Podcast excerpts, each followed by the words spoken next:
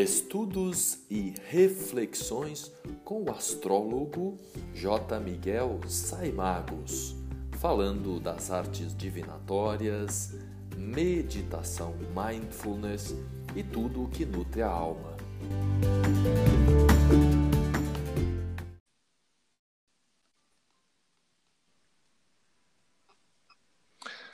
Muito bem, 27 de julho de 2020. Aqui é o Miguel Saimagos, mais uma vez com você. E hoje eu tenho novamente a honra de receber a Tuane aqui com a gente para falar do mês de agosto. Tudo bem, Tuane? Tudo bem, Miguel. E você? Ah, melhor agora, tudo certo. e aí, sentindo a vibração leonina no ar, como é que tá aí a sua Ai, energia? Maravilhoso, né? Leão, sol entra em leão, todo mundo sente. Já vem essa energia boa que é a energia leonina. É uma vibração ótima. Sim, é verdade. é o mês, o mês leão traz realmente ainda mais nesse momento em que nós estamos vivendo nada melhor do que muita luz, muita força pessoal, muita identidade própria. Eu costumo, nas minhas reflexões filosóficas, às vezes até um pouco na contramão, eu costumo defender o ego mais do que muita gente maltrata o ego, acha que tem que matar o ego. Então, acho que nesse momento o ego bem definido, que seria o senso de identidade própria, um eu bem estabelecido, é muito bem-vindo, não é verdade? Eu acho que o ego é super importante, eu sou favorável, né? Tem muita gente que fala, ah, o ego. Mas assim, tem o ego bom e tem o ego ruim. E cabe a gente focar numa energia boa, como tudo na vida, né? Então, o leão, ele é muito, tem um estereótipo muito errado de que ele é muito egóico. É, mas na verdade é um signo que se ama, que traz para nós, todo mundo tem leão em algum lugar do mapa, né? Então traz para nós essa energia de amor próprio que é muito importante. Então esse ego sim é muito válido, vale muito falar dele sim. Perfeito. Então vamos aqui falar hoje dos principais posicionamentos aí no decorrer do mês de agosto. Inicialmente a gente sempre dá uma recapitulada principalmente porque a gente grava um pouco antes do mês começar, então a gente fala o que está acontecendo no céu agora, nesse momento. Hoje eu também vou te pedir para falar um pouquinho, porque eu vi que você andou postando bastante sobre pedras no seu Instagram. É, então, eu amo também... pedras. Pois é, que legal. O, por curiosidade, eu, eu trabalho muito com os quatro elementos nas minhas Sim. consultas, né? Assisti a gente sabe... uma aula sua sobre os elementos, inclusive. E pois é, então o elemento que obrigado.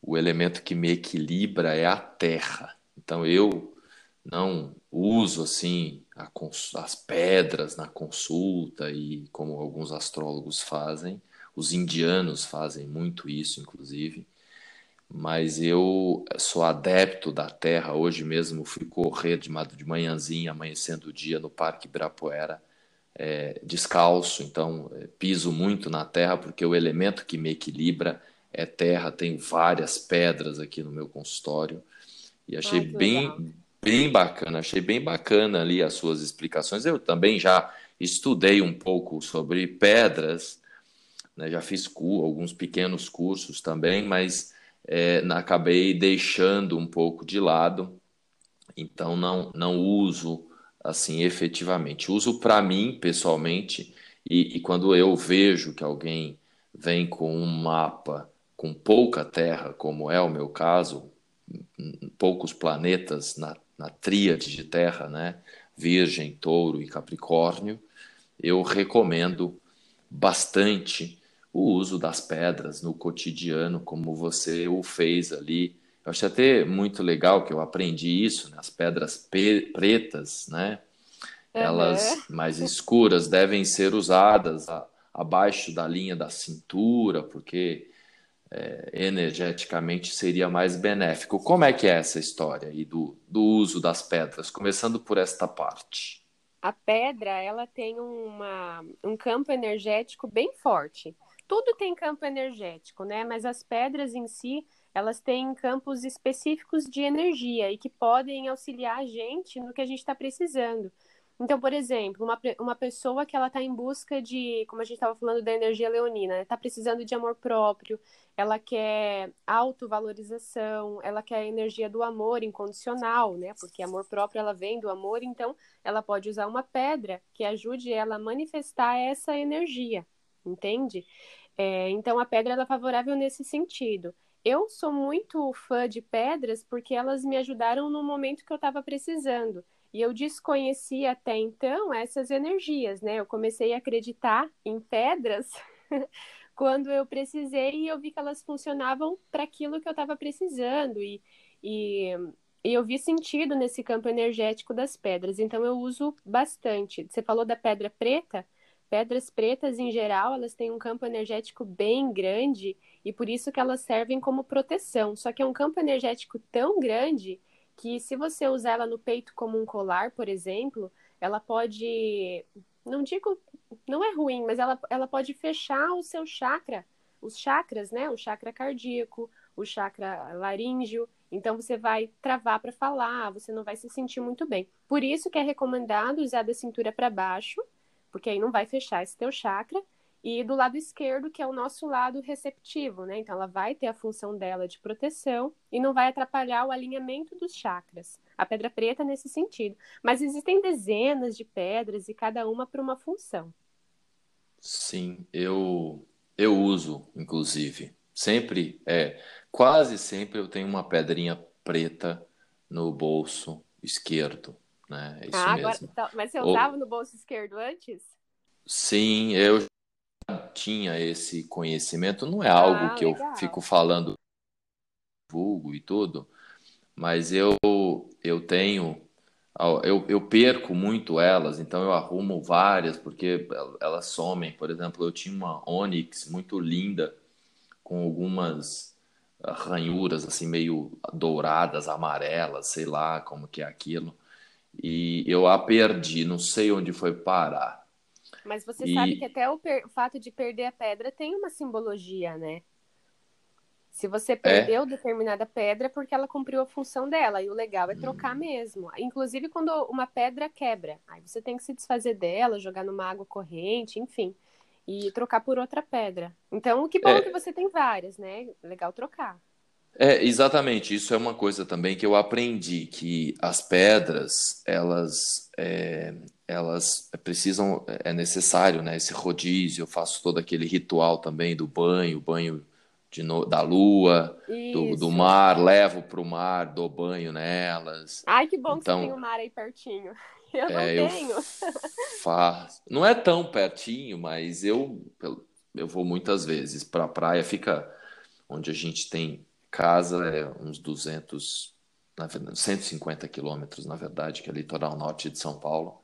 Então, umas duas horinhas a gente tá lá e eu, eu faço essa limpeza de, de, de deixar exposto, expostas a, a, luz da, da noite, da lua, né, no caso, e, e também depois ao sol e, e, dar o banho de mar e também fazer esse rodízio naquelas que eu uso no bolso. Então, uhum. e aqui em cima da minha mesa também tem alguns cristais, a ametista é, tem várias. Como que chama aquela ametista que não está lapidada? Dru... Se chama drusa. Drusa, é. É, eu amo, eu, eu tenho, drusa. É, eu tenho algumas que, inclusive, a região de onde eu venho, eu sou mineiro do, ah, do Vale do... Né? É, exatamente. Eu venho, eu, eu nasci na região de Teófilo Otoni, que é a capital das pedras preciosas. Então, realmente, e aí sempre que eu vou lá, tem chegando pela, pela BR na cidade, tem vários lugares, na própria cidade tem uma feira de pedras. Então eu sempre compro várias e, e trago e, e levo para as pessoas também. Ah, isso é maravilhoso. É muito bom. Falando então de astrologia, depois numa próxima ocasião a gente fala um pouco mais, de repente você até pode trazer, não sei se você quer falar ou, ou não, é, é, mais as pedras relacionadas a cada signo. Talvez numa próxima ocasião a gente possa fazer isso, né? Pode ser, pode ser. Uhum. Tá. Acho, acho legal falar também, né? Numa, numa próxima a gente fala. Se, se a gente vê o feedback do pessoal se interessar, nós é, falamos. Fala, é, falando nisso, você que está nos ouvindo, aí, dependendo das plataformas, não sei se todas têm, a opção de mandar recados de voz aqui, com, com pedidos sobre o que a gente falar, sugestões, etc. e tal. É, então, a gente vai fazer um apanhado agora dos posicionamentos, com algumas dicas no decorrer do mês, e no final eu falo o horóscopo para o mês, uma mensagem aí para cada signo. O principal ponto, Tuane, que eu me venho aqui em mente para a gente começar, eu sou um cara assim mercuriano. E pelo visto você também, né? Porque Mercúrio rege Virgem também, Sou né? Total mercuriana. É. Então, Mercúrio, ele costuma ficar menos tempo em cada signo. Esse mês, por exemplo, a passagem de Mercúrio por é, pelo pelos signos aí vai, vai ser muito esquisito, vai mudar muito rápido, né?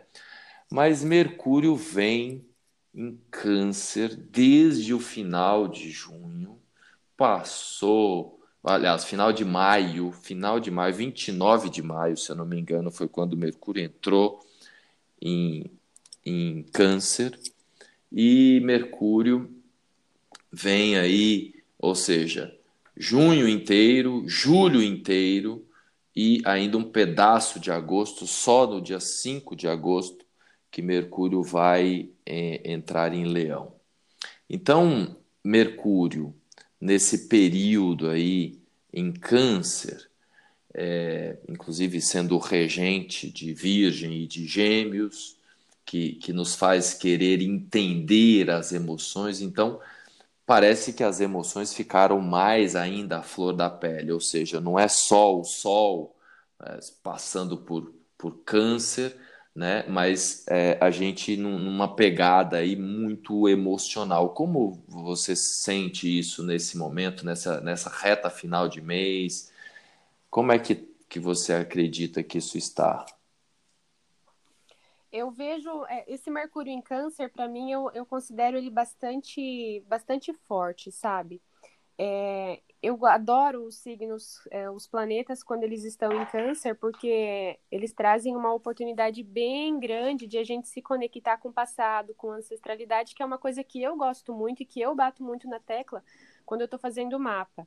Porque câncer é o signo de a gente resgatar coisas que estão lá no passado e que precisam ser trabalhadas. Então, quando a gente tem algum planeta no signo de câncer, é, eu sempre puxo isso para as pessoas, sabe? Eu falo para as pessoas, olha, é, percebe em você o que está acontecendo, né? E para mim foi muito intenso porque eu tenho câncer é, no meu mapa, na, na minha casa número 8, né?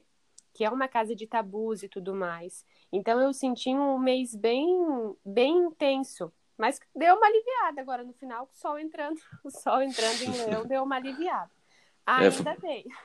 É, foi por isso que eu te perguntei, porque quando eu converso com as pessoas, atendo e dou dicas aí, eu sei que é, os, os, virginianos, ou aqueles que têm ascendente em virgem, ou muitos planetas em virgem, é, por conta de ser signo de terra e de buscar um pouco mais de estrutura, esse momento em que Mercúrio fica sujeito às variações lunares, né? porque Mercúrio em câncer, ele está obediente à Lua, a Lua que acaba acaba comandando Mercúrio ali. Então, é, deixa deixou muito instável, a cabeça muito instável, o emocional muito instável, e a questão é o tempo, porque eu estou olhando aqui, ó, depois a gente vai falar, Mercúrio vai entrar em Virgem no dia 19, então significa o quê? Do dia 5 até o dia 19, ou seja, é, poucos, menos de, menos de 20 dias ele vai permanecer em Leão. E em Câncer, ele ficou aí mais de dois meses, por conta né, do movimento retrógrado dele e tudo mais. Mas você percebe o tanto de gente que entrou em terapia, começou a fazer terapia nessa, nesse período? Sim. Né? É faz verdade. Muito, faz muito sentido, né? É, muita gente eu... começou a procurar por, sei lá, várias terapias, né? Mas muita gente começou a procurar nesse período desse de Mercúrio em Câncer. Então, olha que maravilhoso, né? É, tem esse aspecto positivo, né? Também, uhum. Porque as pessoas vão atrás da inteligência emocional, né, da regulação das emoções, que é realmente nesse período um, uma das questões primordiais, porque é, ninguém está entendendo muito o que acontece, há um nevoeiro pela frente, é, fake news para todo lado, e então realmente a demanda por compreender o que se passa emocionalmente é muito grande e a terapia acaba ajudando muito né, Exatamente. nesse processo. Maravilha. Então, é, o mês, eu estou olhando aqui que a gente, o mês, o fechamento de mês e esse começo de mês, na minha perspectiva, as energias estão bem à flor da pele, bem afloradas e com muitos conflitos. Inclusive é. hoje dei aí algumas dicas preparando, porque eu entendo que esse fechamento de mês e começo de mês é, não vai ser brincadeira, não. Como é? Você está enxergando mais positivamente ou você está enxergando uma tensão no ar também? Eu estou enxergando mais de uma forma positiva. Mais pelo, pelo sol já tá em leão, sabe? Por mais que hoje a gente fazendo é, fazendo essa fala aqui, o Sol, ele, o Sol, a Lua está é, numa fase crescente em escorpião, que é bastante intenso também, mas eu estou conseguindo ver de uma forma mais positiva. A primeira semana talvez não, a segunda acho que vai fluir melhor. Porque a primeira semana, é, logo a gente vai chegar lá, né? Mas a gente vai ter aí alguns posicionamentos um pouco mais pesados. É, mas eu consigo ver de uma forma mais positiva, assim. Tô levando bem. Sim. É, a minha, a minha preocupação maior é no começo do mês. Eu acredito que a gente é, é mais ou menos isso mesmo, né? É o começo do mês, porque já entrando ali na primeira semana, olhando um pouco na, na primeira semana, que inclusive a gente já vai ter uma lua cheia logo no dia 3, logo no comecinho do mês. Sim. Então, é, nos primeiros dias, até olhando para o para o dia 1 e dia 2, né, sábado e domingo, é, o mês começa com, com o Sol e, e Mercúrio e Marte ali com, com aspectos de desafio. Então, o Sol é, em quadratura com Urano, que logo vai entrar no seu movimento de retrogradação. A energia uraniana ela é um tanto expansiva, então eu acredito que o Sol esse senso de identidade própria nosso, leonino, querendo brilhar, querendo fazer algo, querendo trabalhar, querendo passar logo dessa fase, essa ansiedade, que ela é positiva, óbvio, porque as pessoas vão se movimentar, vão se mexer, mas já começa ali com uma tensão né, no comecinho do mês, do mês entre o Sol e Urano, e concomitantemente a gente tem também Mercúrio em oposição a Saturno e Marte. Né? Isso já está acontecendo agora, porque são, são posicionamentos de uma semana inteira. A semana inteira a gente tem é, esse, esse, essa semana e o começo, porque é, se a gente considerar ali 3, 4, 5 graus de distância numa, numa quadratura, entre eles e na oposição Mercúrio-Saturno. Então eu enxergo que realmente a primeira semana, em lua cheia, que aí eu vou pedir para você falar um pouquinho, que você eu sinto que você conversa intimamente com a lua, a lua cheia em aquário, né? E aí? No dia 3, é, no dia 3 tem essa lua cheia em aquário. Eu adoro conversar com a lua. Já já pegou meu meu jeito, Miguel. É... A lua cheia, eu gosto de falar que ela sempre ilumina e revela algumas coisas, sabe? Então, vale, vale olhar é, para onde a gente tem aquário no nosso mapa astral, mas para quem não tem acesso ao mapa, né, é, ficar mais conectado com essa questão de conseguir, conseguir perceber algumas coisas que antes a gente não, não consegue. Então, do dia 3 e por essa próxima semana em que a Lua vai ficar na fase cheia, é legal nesse sentido. Só na primeira semana, a gente estava falando de ser uma semana pesada. Como dica, eu acho legal as pessoas é, tomarem um pouco de cuidado é, no sentido de elas estarem muito inflexíveis, muito invariáveis, é, querendo talvez impor muito a opinião, sabe? Sem, sem se deixar acessar muito, né? A gente vai estar numa, numa semana em que vai ter pouco é, pouco planeta em signo mutável, né? Então vai estar todo mundo um pouco inflexível, um pouco invariável demais. É como dica, se deixar acessar um pouco, ouvir mais outros pontos de vista, pode ser importante para deixar a primeira semana um pouco mais leve. Sim, é, essa conexão nos signos fixos, Leão e Aquário, que são signos fixos, bacana demais a sua a sua dica vai também é, é, gerar fluência aí na, nessa, nessa dinâmica da, da, dos aspectos desafiantes de Marte e, e Júpiter e Mercúrio também. É. Eu enxergo que na, já na quinta-feira, né, no dia 6, é, a gente já tenha uma, uma leveza maior, que inclusive eu tenho dito bastante no dia 5, Mercúrio entra em Leão. Então eu tenho apostado aí e direcionado muita gente de que a gente vai ter uma melhoria no humor e né, aí na, na comunicação também, quando Mercúrio entrar em Leão, ele vai ficar poucos dias em Leão.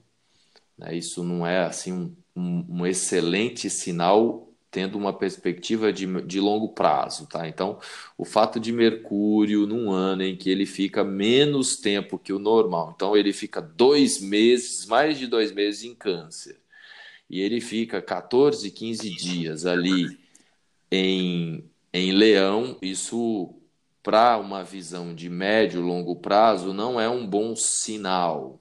Ou seja, são poucos dias para esse trabalho a gente com a gente mesmo de estar menos à mercê à mercê do meio, do que está acontecendo no mundo todo, esse autofortalecimento. Então, eu acredito muito que ali nos dias 5, 6, 7, 8, são é, períodos muito fortes, né, de muita força pessoal e, e de mais leveza e de mais equilíbrio. Vai ser pouco tempo para para animar a festa, né, Miguel? É, pois Vai ser é. pouco por... tempo. Tudo indica que sim. Eu acho que é, por isso a importância no dia 7 a gente tem a Lua entrando em Áries, que, ou seja, o dia 7, sexta-feira, ainda na primeira semana, ali no comecinho do mês, é um, é um dia muito potente, muito forte é, para... E aí, no dia 7 também, a gente tem um evento magnífico, que ah, é a entrada de... Eu gostaria que você falasse um pouquinho, que é Vênus entrando em câncer, certo? Certo. Vênus em câncer. Posso? Claro. Vênus em câncer, ela vai falar muito dos nossos relacionamentos, né? Então, como câncer, ele é um signo de zelo, aconchego, cuidado, amorosidade, né? E Vênus, ele é o astro do amor, da beleza. Então, é, é, eu dou como dica para as pessoas que a gente precisa cuidar mais dos nossos relacionamentos, sejam quais forem, né? Pode ser relacionamento amoroso, de amizade, algumas parcerias importantes, mas a gente vai estar tá mais atento é, e vai olhar para essas relações com mais carinho. Isso é positivo? É positivo, mas tem que tomar o cuidado de a gente não tomar o papel que não é nosso, não querer ser mãe do colega, não querer ser mãe do parceiro, não querer ser, não querer fazer um papel que não é seu, né? Então, esse período de Vênus em Câncer, a gente vai estar tá querendo cuidar de todo mundo, mas cada um tem que andar com as suas pernas, tem que cuidar, cuidar se deixando no seu lugar, se colocando no seu lugar.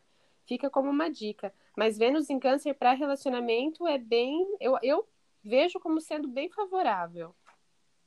É, eu também acredito. E, e o, o próprio. Porque para amar o outro e se relacionar bem com o outro, no meu entendimento, como diz a poesia, quando o jardim está bem cuidado, chovem borboletas. Né? Então, eu acho que o, o, amor próprio também, essa relação da gente com a gente mesmo também, juntando-se ao fato, né? Mercúrio em Leão, Sol em Leão, eu acho que é, favorece também essa dinâmica de, de melhoria na relação da gente com a gente mesmo, né?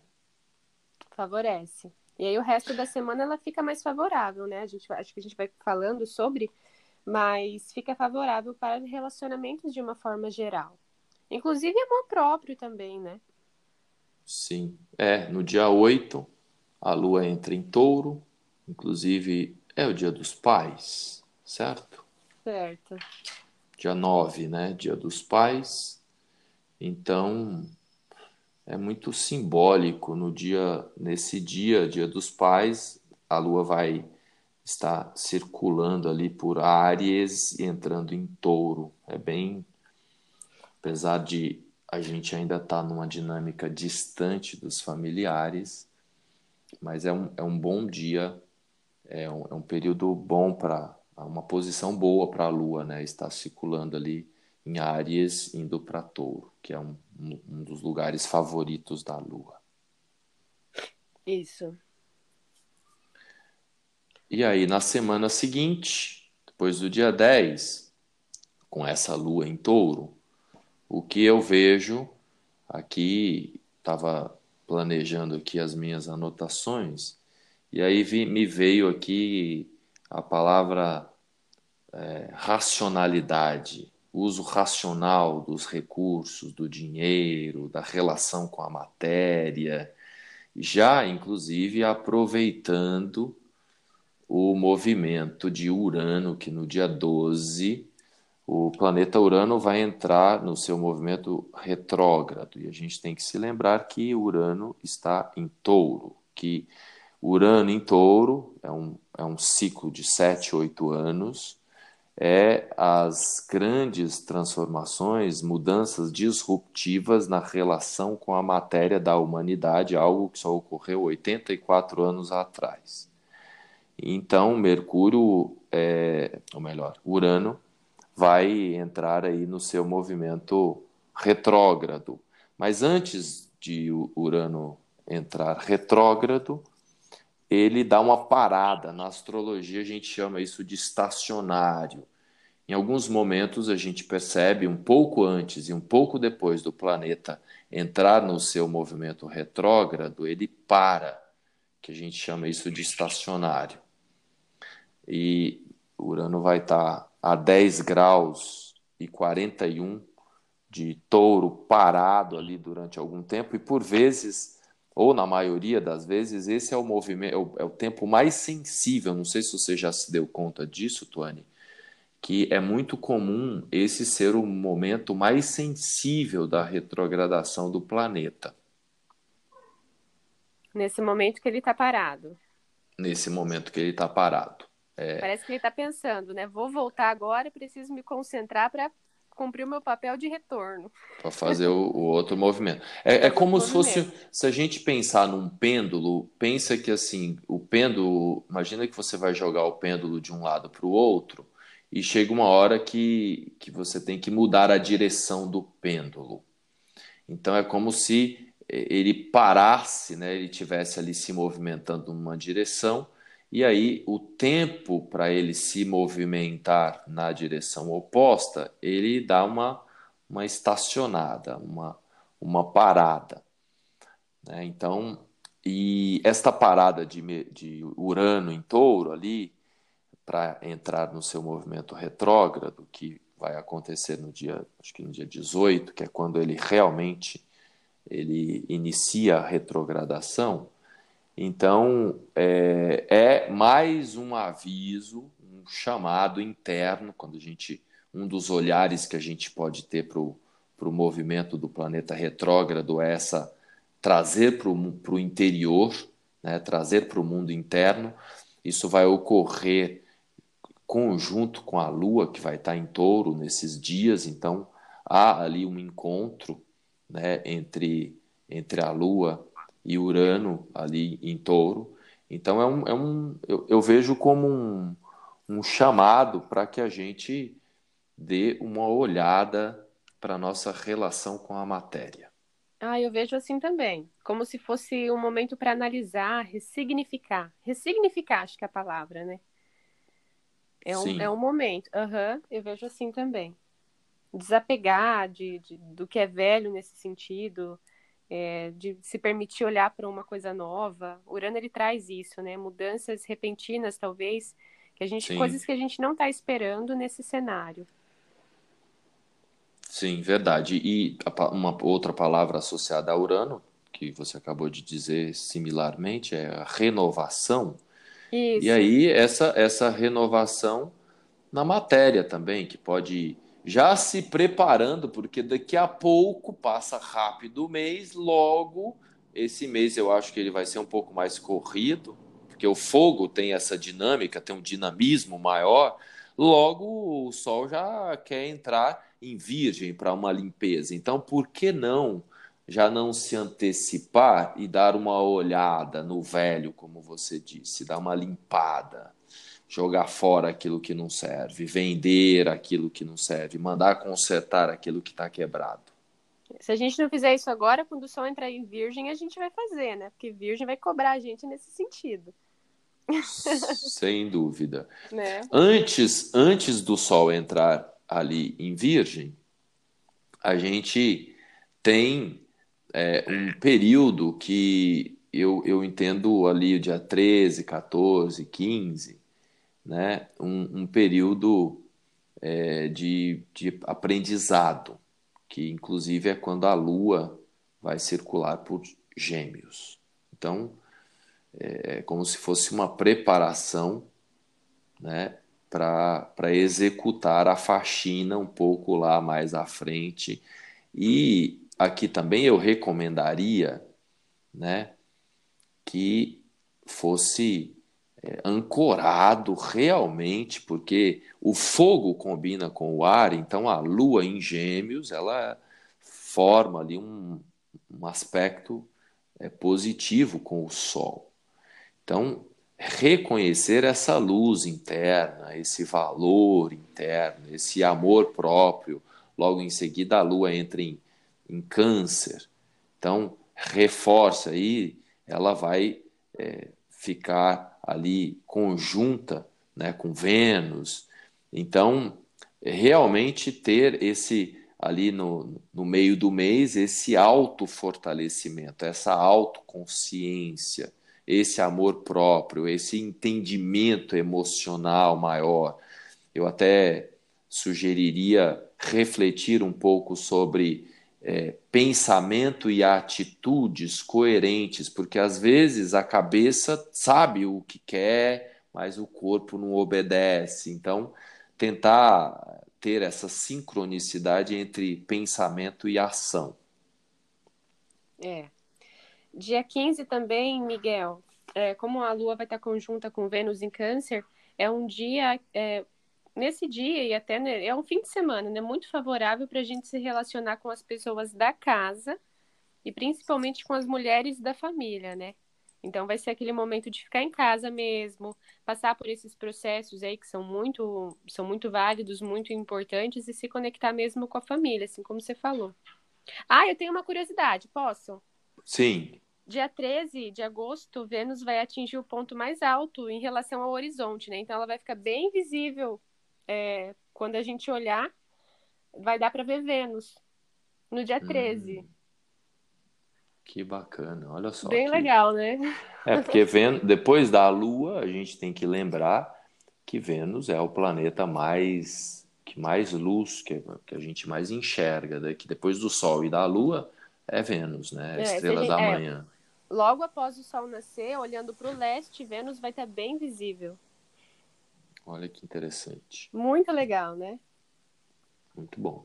Então, convite aí para contemplar essa Vênus poderosa, maravilhosa em Câncer, para a gente se acolher, se abraçar, já que não está dando ainda para ficar abraçando o outro, a gente se abraçar, se Através acolher. Dos astros. É. Maravilha. Então vamos seguir em frente. 15, 16. Aí é, alguma coisa mais ali no meio do mês que você queira comentar? 15, 16 não. Dia 18 tem uma lua nova em Leão. Uhum. Eu acho, acho luas novas, ainda mais em Leão, né? Acho bem uma, uma lua bem intensa. É, para a gente fazer rituais, para quem gosta de ritual, então é uma lua muito favorável. Lua nova é sempre bom para começar coisas novas, para é, para dar início, é, dar início em qualquer coisa. E como ela vai estar em Leão também, talvez começar começar uma academia, né? Tudo que vai para vai para amor próprio, começar alguma coisa que que vai fazer você brilhar. Então, fazer coisas que gostam e coisas que a gente realmente ame Vai ser uma semana bem positiva para isso. A galera vai estar tá fazendo, na verdade, não vai nem se dar conta que é a lua, né? A gente que é astrólogo sabe que é lua nova em leão vai estar tá favorável para o pessoal fazer essas coisas mais artísticas e, e coisas que, que, que vão mais pro lado do amor próprio, né? É, do autocuidado. Autocuidado. É, limpe, é, fazer uma limpeza de pele, porque daí já está vindo, daqui a pouco vem virgem, né? Já, tá, essa, essa necessidade de ordem, de limpeza ela já aparece antes, então esse autocuidado realmente seria recomendável ali nesse período. Eu observo, eu estou olhando aqui o mapa é, da, da lua nova e vai acontecer, esse encontro ocorre é, usando o sistema Plácidos aqui, é, ocorre na casa 4, né, na casa da estrutura. Então, se a gente fizer um, uma conexão com a casa 4, tendo em vista Leão e Lua, ou melhor, Lua e Sol ali em Leão e com a presença de Mercúrio, eu chamaria isso dessa autoestruturação, esse enra enraizamento até vale inclusive uma reflexão quando a gente tem uma alunação, é, ela ela reverbera por seis meses, é possível usar essa energia por seis meses adiante. Então, eu tenho falado bastante, falo bastante da importância da ancestralidade. Então, é uma lua nova que toca profundamente esta possibilidade de, de, de gratidão e de reverência aos ancestrais, tendo em vista que é mês dos pais, ontem foi dia dos avós, né? Uhum. E tal.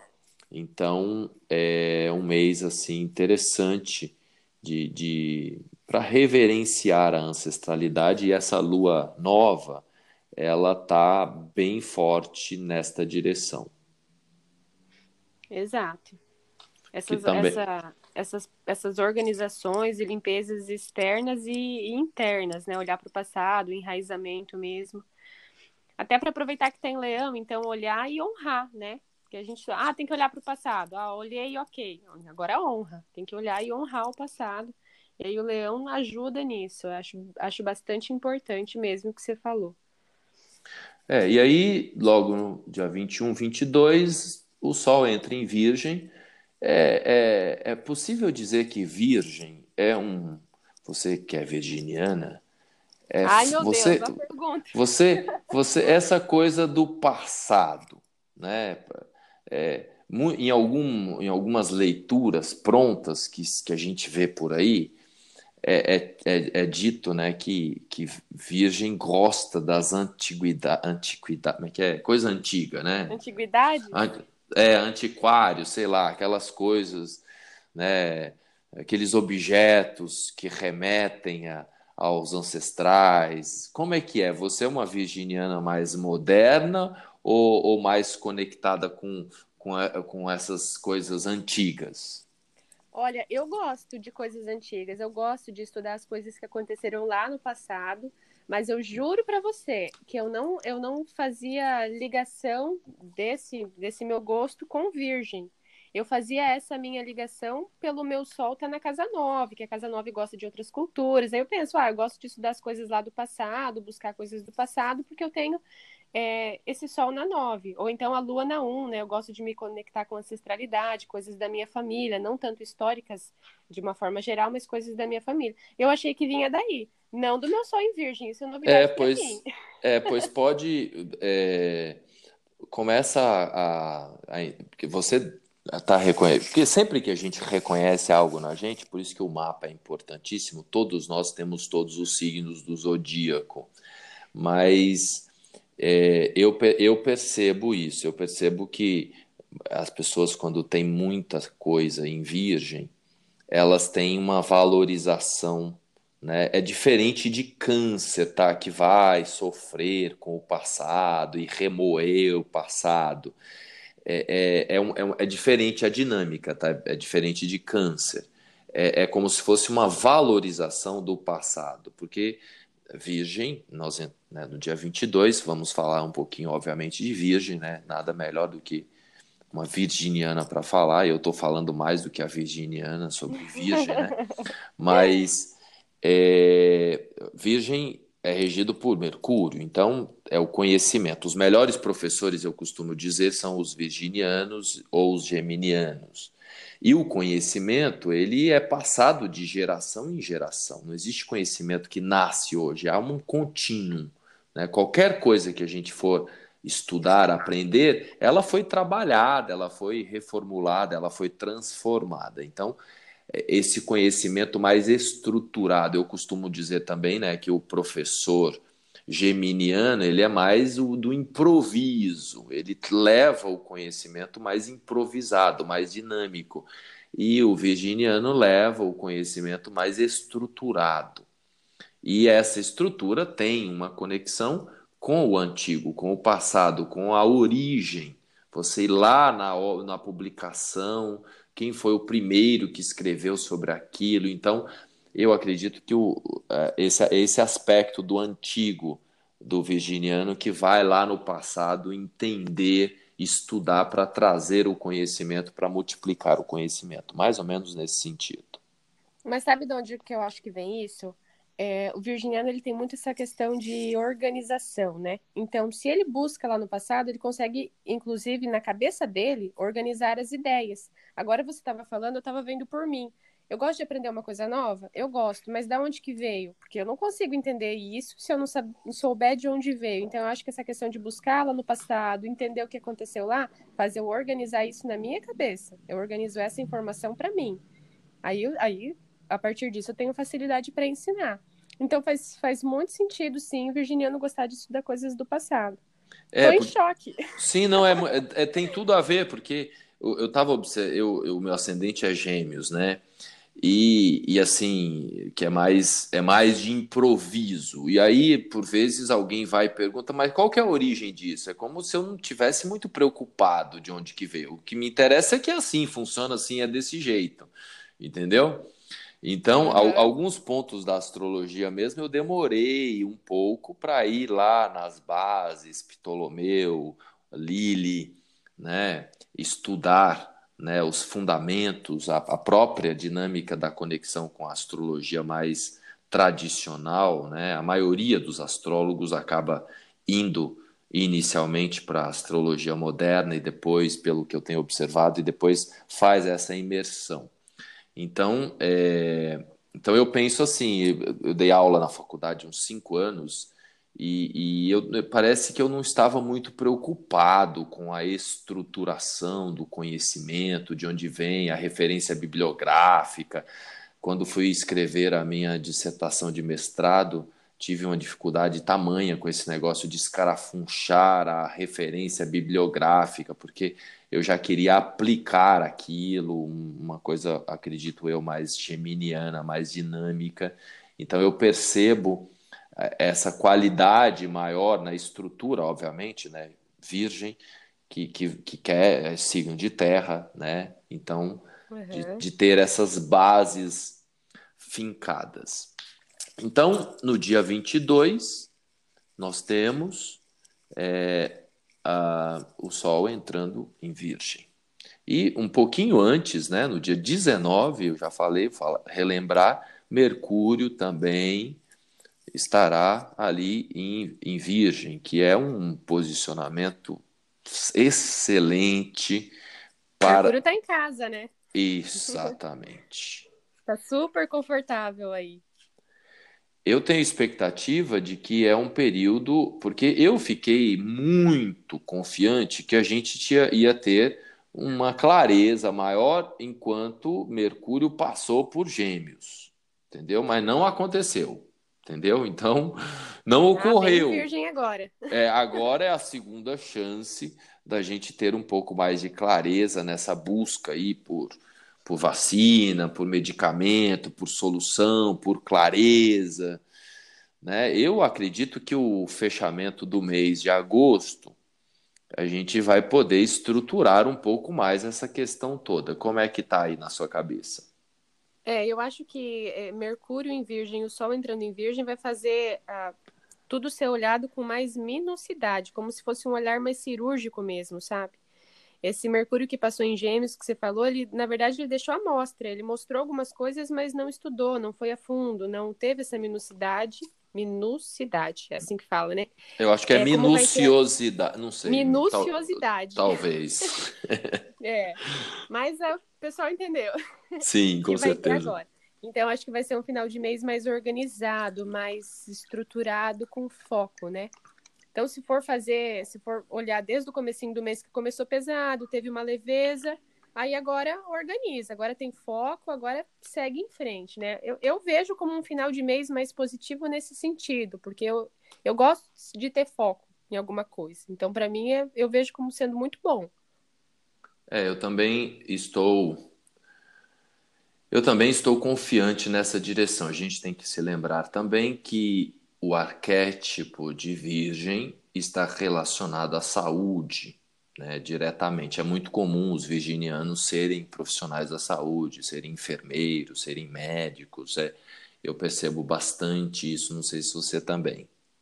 Ah, eu tenho habilidades é, de, de medicina e nunca estudei, juro para você é, já veio. É, eu, perce... eu atendo, eu não sei se eu já te contei, Tuane, mas mais da metade dos meus clientes são médicos, é uma questão kármica. Né? Então eu acabo me e você relacionando. Você é pisciano, você atrai, né? Você eu atrai é signo de virgem. Uhum. É verdade. Muito legal isso. Muito. Então a gente sabe que virgem, porque é o, é o sexto signo do zodíaco, a casa 6 pode ter uma associação né, com virgem, é a casa da saúde, então, por isso, é esse vínculo grande, principalmente a saúde do corpo, enquanto que peixe seria a saúde relacionada a outra dimensão psíquica, emocional ou espiritual.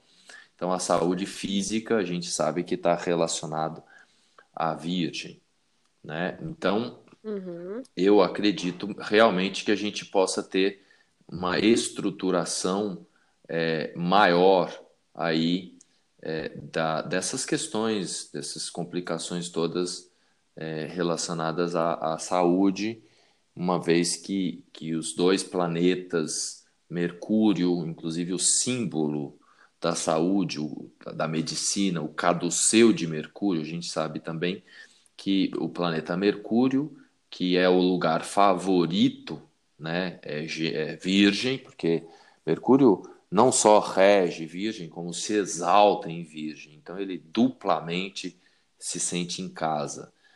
Então nessa conexão com o Sol, eu acredito que a gente possa ter aí uma estruturação ou pelo menos alguma direção é, de estruturação, um caminho, porque até agora é muito tempo a humanidade toda perdida né, nesta confusão de informações e de diretrizes é, é, e soluções médicas e de saúde, né? É uma sensação, né, de que a gente está perdido. Essa Sim. direção na, na, na, saúde, ela é para os dois lados, tanto do lado mundano, em que a gente espera boas notícias relacionadas à pandemia, né, quanto para o lado pessoal, para a gente poder adquirir bons hábitos para a saúde, uma melhor alimentação, é, bons hábitos relacionados ao corpo, atividade física, né? Então, em todos os sentidos relacionados à saúde, tende a ser muito positivo. Sim, sem dúvida.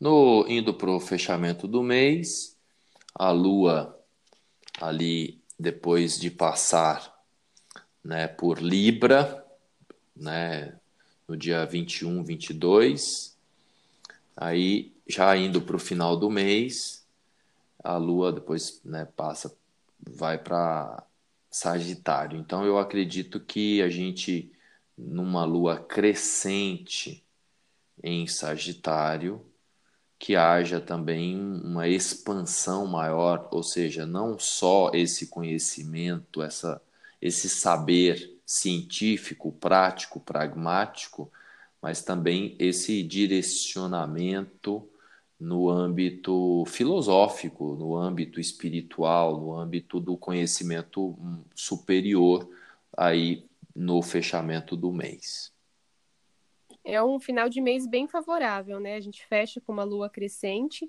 só a fase lunar já é positiva e estando em Sagitário, então toda essa simbologia ela se expande mesmo.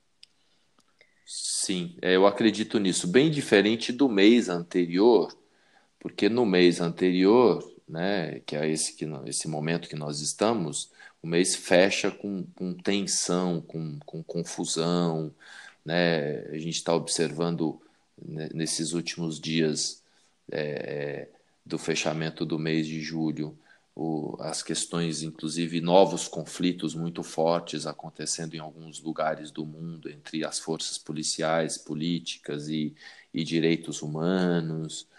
Né? Então, é, realmente, eu, eu acredito e torço que a gente, eu tenho também essa visão positivista e acredito e, e, penso que no fechamento do mês de agosto a gente tem aí uma clareza, uma amplitude maior.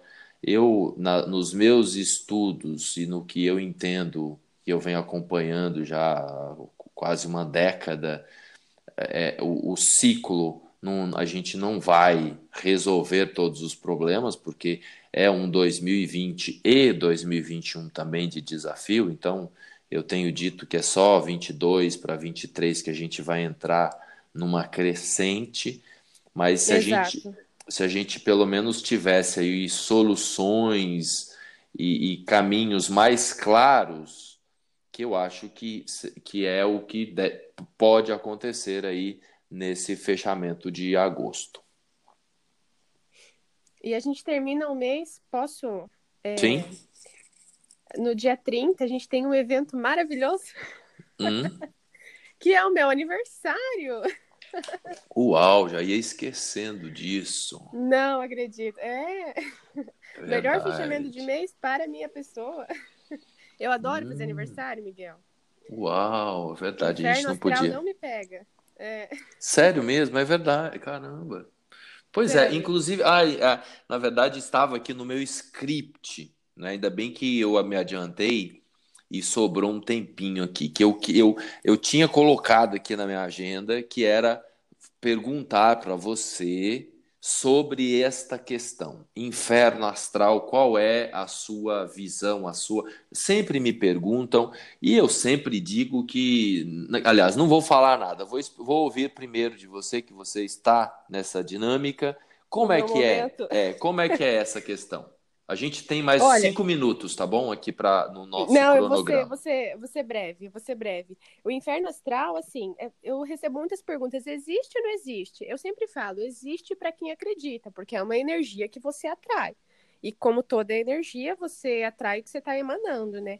Então, eu que estou nesse momento de inferno astral aí antecedendo o meu aniversário, eu já tive muitos aniversários do qual para mim foram péssimos, foi um ciclo que se antecedeu ao aniversário muito ruim, que eu considerei ruim. Então, nesses momentos eu estava no meu inferno astral. Agora que eu já resolvi o meu inferno astral, que eu já sei o que me espera, que eu já estou numa fase de autoconhecimento, então eu acredito que para mim eu já não tenho mais. Existe, existe para quem acredita, sabe? Então eu acredito, ele existe, mas eu não tô nele. Esse inferno astral desse ano, pelo menos desse meu ciclo, não me pegou. E eu também não vou deixar me pegar, vou ficar numa vibe mais elevada, vou me trabalhar nesse sentido, sabe? Porque eu sou virginiana, então eu tento me organizar, inclusive, o que eu considero muito positivo. Meu Deus, vai dar os cinco minutos. Não, não, não, tá, tá falta Mas... muito tempo ainda, falta muito tempo ainda. É, mas assim, o inferno astral eu considero mais tranquilo. Fiz até um post lá no, no Instagram sobre o inferno astral e tiveram algumas pessoas que se identificaram muito e outras que falaram: Ah, Tony, eu já me identifiquei, agora não me identifico mais. Eu falo, ótimo, você já trabalhou isso em você, né? Então eu vejo, eu vejo assim, funciona para quem acredita, porque é uma energia que você vai atrair. Sim. É, eu, eu, eu, eu acho que a palavra-chave que você disse é ciclo. Então, eu acho que depende do ciclo.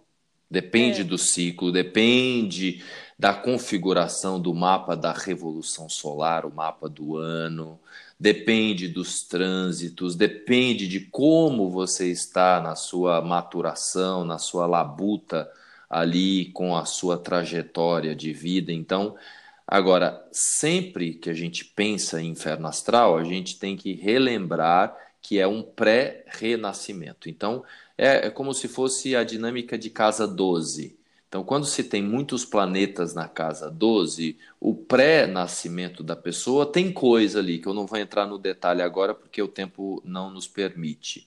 Porque eu ainda uhum. tenho que falar é, signo por signo a, as previsões do mês. Mas é, é, é como se tivesse uma nuvem, né? Para eu renascer, então é aquele período no ventre materno, você não tem consciência, você não está enxergando, é um reajuste. Em alguns uhum. ciclos, é, e pega a gente, depende das pessoas também, tem gente que não se impacta com o chamado inferno astral e tem pessoas que são mais sensíveis ao inferno astral. De algum modo, todo mundo sente ali alguma coisinha, porque é um início de um novo ciclo e todo início antes e no comecinho do novo ciclo, a gente tem esse aprendizado e, e algumas coisas que a gente de repente não enxerga, não entende, porque tem um, uma nuvem ali que não, não deixa a devida clareza, entendeu? Exato. Bacana. Então, agora é, nós vamos. Eu vou falar, né? Essa parte eu falo mais sozinho e depois a Tuane é, volta para nos para se despedir. Então, nesse momento, eu vou falar signo por signo aí uma palavra, uma mensagem é coisa rápida, dois, três minutos para cada signo é, no mês de agosto. Lembrando, né, aquela informação aqui tem mais alguns segundos, lembrando o seguinte: sempre que você for olhar é, horóscopo, tenha em mente o seguinte: veja qualquer horóscopo, pode ser o Miguel Saimagos, pode ser a Tuane, pode ser o Quiroga, pode ser quem for. For falar de horóscopo, veja sempre primeiramente o ascendente e depois você olha o seu signo solar, se você nasceu durante o dia, e se você nasceu no período noturno, é bem importante olhar o seu signo lunar. Essa questão de noite e dia é, é um pouco é, complexa de, de explicar, mas parta do pressuposto seguinte: você nasceu das 18 horas até as 6 da manhã é noite. Você nasceu das 6 da manhã às 18 horas é dia. Para quem conhece o mapa astrológico, é olhar se o Sol está acima da linha do ascendente descendente ou se está abaixo. Se está acima, o mapa é diurno. Olha o signo solar. Se está abaixo, olha o signo lunar, ok? Olá, você que tem o ascendente ou o Sol em Áries, também aqueles que nasceram de noite e têm a Lua em Áries. Muito bem, as dicas que eu dei da última vez continuam porque o planeta Marte permanece em Áries excepcionalmente durante seis meses nesse período agora até o começo do ano. Então, gerenciar bem a sua força pessoal é fundamental, canalizar para o lugar correto. Agora vai ficar um pouco mais fácil, pois há o apoio do Sol e de Mercúrio em Leão, em que você vai ter mais criatividade para canalizar e direcionar e usar a sua energia para produzir, para o trabalho, para ganhar dinheiro, para não entrar em conflitos desnecessários. Então é um mês mais construtivo, é um mês mais criativo para você, é um mês em que a sua força pessoal ela fica mais bem administrada. Se vier ansiedade, entenda que isso não é uma fraqueza, é uma força. Aquilo que eu comentei da última vez para você. Então, o remédio principal aí para te auxiliar é usar a criatividade.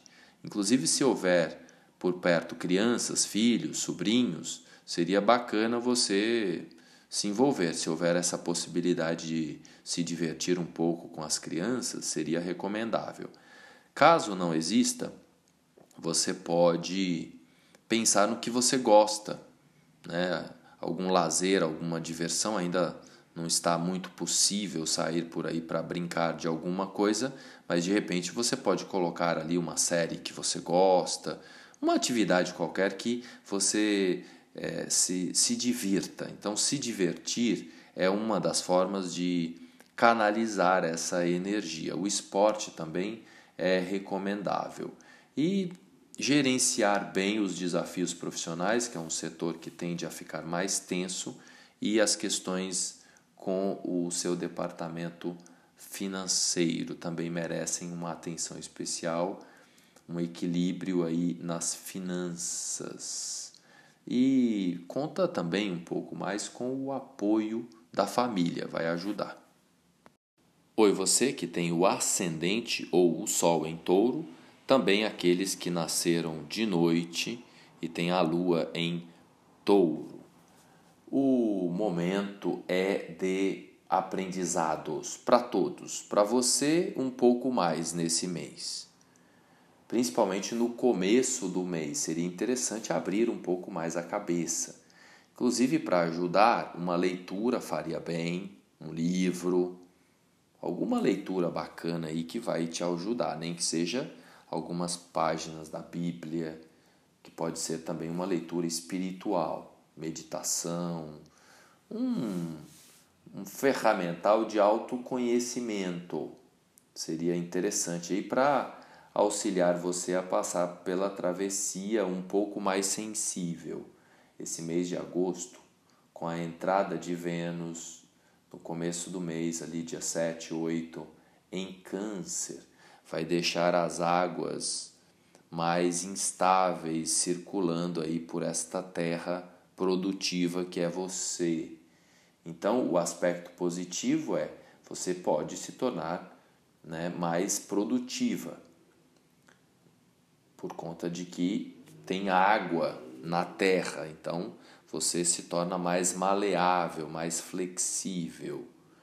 Se você não se tornar mais maleável, mais flexível, aí vem a dor, porque você não se adapta às mudanças, às transformações, aí o corpo enrijecido dói.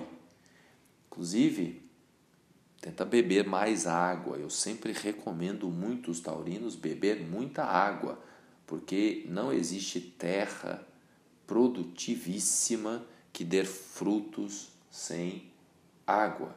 Então, bebe bastante água para você conseguir lidar com um mês em que um dia as coisas podem estar de um jeito, no outro podem estar de outro, e a sua busca é por estabilidade.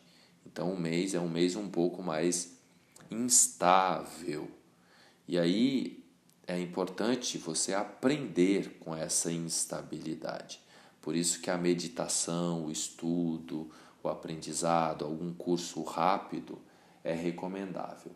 Se você tem irmãos ou vizinhos, trocar ideias ali, administrar questões nos arredores também vai ajudar.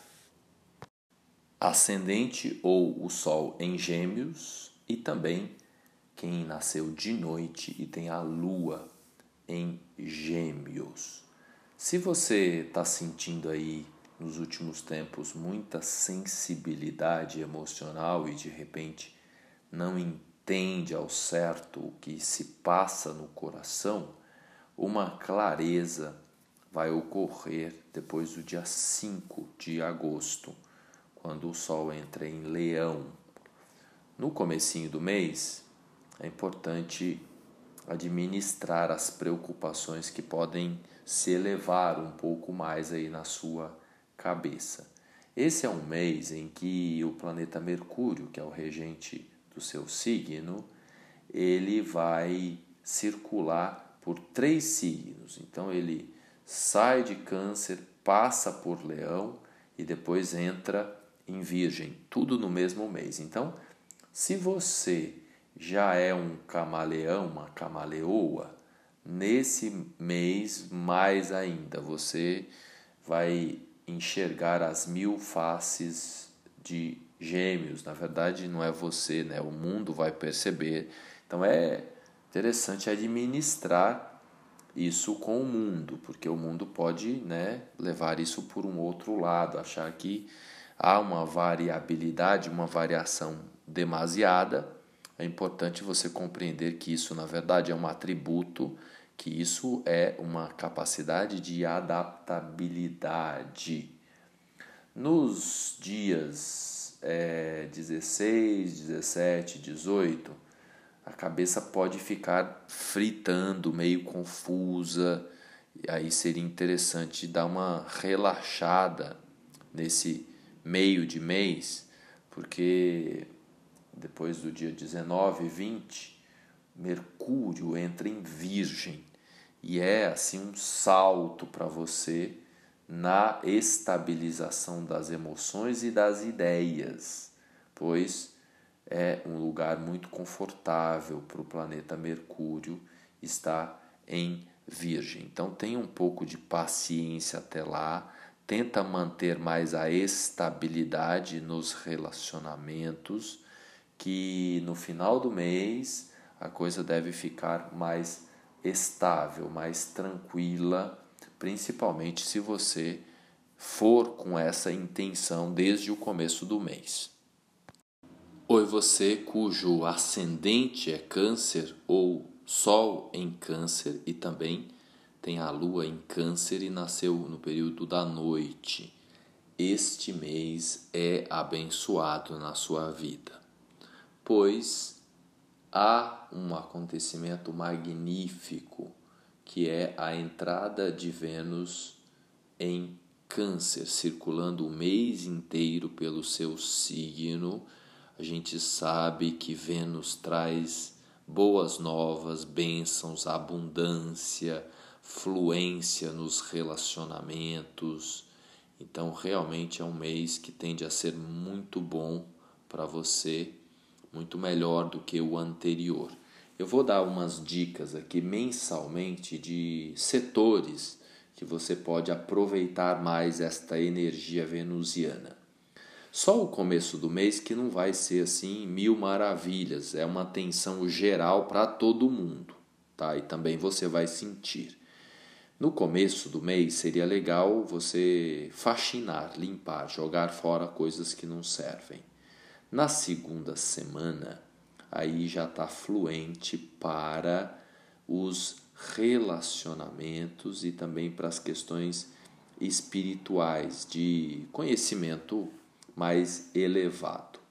Na terceira semana, aí seria bacana você focar no profissional e também nas questões mais profundas aí da sua da sua cabeça. Então, a meditação, por exemplo, ferramentas de autoconhecimento, tudo que pudesse fazer você se colocar mais diretamente com você. E indo pro depois do dia 20, de 20 a 25, aí há uma fluência muito poderosa na família. Né? Se você tem filhos, pai, mãe, tudo que tem a ver com família. Caso você não tenha convivência com os familiares nesse momento, você também pode ancorar e se conectar com os seus ancestrais. Então é uma energia muito forte disponível aí para você, aproveitando que tem mês dos pais, teve dia dos avós esses dias, então é um período bem forte aí de conexão com as suas raízes. Olá, você que tem ascendente ou sol em Leão, ou também a lua em Leão, aqueles que nasceram de noite, pois a lua rege a noite e o sol rege o dia. Nesse período agora, o sol está em Leão e traz uma energia a mais para os leoninos. Então é um mês que você tem a oportunidade do autoconhecimento, de averiguar qual é o seu talento. Você já parou para pensar no que que você é boa, no que que você é bom? Então, esse trabalho de autoconhecimento, de autorreflexão é pedido agora para você. Se perguntar o que eu faço de bom, de melhor na vida. Outros assuntos importantes a serem investidos é no autocuidado, tanto estético quanto físico, e ter ali um pouco de cautela e resiliência nos relacionamentos, porque existe uma tendência nesse mês do foco ficar muito aqui, eu, eu, eu e de repente esquece do outro, ou vai brigar com o outro. Então seria importante colocar um pouco mais de ênfase, um pouco mais de é, atenção nos relacionamentos afetivos. Um setor que precisa e pode ser mais assim investido é na sua relação com o sagrado a questão filosófica. É um setor aí que está bem forte nesse mês para você. Então, se pergunta: você tem uma filosofia de vida bem definida? Nesse momento, o relacionamento, as leituras com o sagrado, com a espiritualidade, são muito bem-vindos para você, vai auxiliar nesse processo de reconhecimento da sua luz, do seu talento e da divindade que mora dentro de você. O ascendente ou Sol em Virgem e também aqueles com a Lua em Virgem e nasceu no período noturno. O planeta Mercúrio, que é o regente do seu signo, faz nesse começo de mês, no dia 5, a migração para o signo de Leão e ali próximo do dia 20 entra no seu próprio signo Virgem. Então é um período muito melhor que os dois últimos meses que talvez você tenha sentido aí mais instabilidade, pois Mercúrio estava ali é, sujeito às variações lunares. Então agora você pode ter mais controle das coisas, das situações. Inclusive, vai favorecer bastante a sua estabilidade, tanto emocional como psíquica. É um momento para quem é terapeuta profissional da saúde, por exemplo, que ocorre muito com as pessoas que têm a presença virginiana então é um momento em que você pode auxiliar bastante aí as pessoas ao redor, sendo você terapeuta, profissional da saúde, professor ou não, é interessante você é, se apoiar, ou melhor, apoiar o mundo ao seu redor que de repente precise de algum esclarecimento psíquico pois a sua cabeça deve ficar muito boa esse mês. E óbvio, é bom para você também se tem alguma coisa emocional mal resolvida aí dos últimos meses, é um momento de grande discernimento e esclarecimento aí na sua vida. Isso inclusive vai apoiar também o seu setor profissional. Então é um período muito forte para você profissionalmente, para você se projetar, Inclusive, seria recomendável você contar mais para o mundo, você vai inclusive sentir essa necessidade de se comunicar mais com o mundo, de falar mais a que você veio nessa vida. Se você tem filhos, de contar mais para o mundo sobre os seus filhos. Então é assim um mês é, muito forte para a sua reputação. Olá, você com ascendente ou sol em Libra, também aqueles que nasceram com a lua em Libra no período noturno. Esse é um mês para você focar mais em você.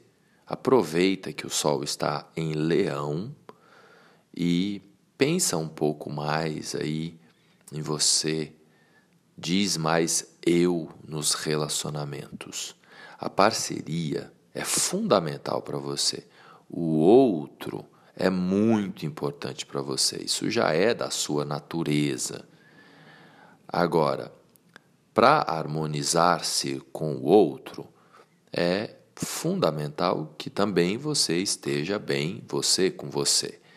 Então, nesse mês que o Sol passa por Leão, você tem um pouco mais desta necessidade de olhar para si de se autovalorizar, inclusive pelo fato de que o planeta Vênus, que rege o seu signo, vai mudar para Câncer. E nesta travessia por Câncer, há um pouco mais de instabilidade emocional aí no seu sistema. O planeta Marte circulando por Áries gera ali um, um bate-cabeça nos relacionamentos afetivos. Por isso que é importantíssimo você se colocar mais, olhar um pouco mais para você e, inclusive, dar uma ênfase maior para a sua carreira, para o seu profissional, porque tende a ser um mês muito bom profissionalmente para você.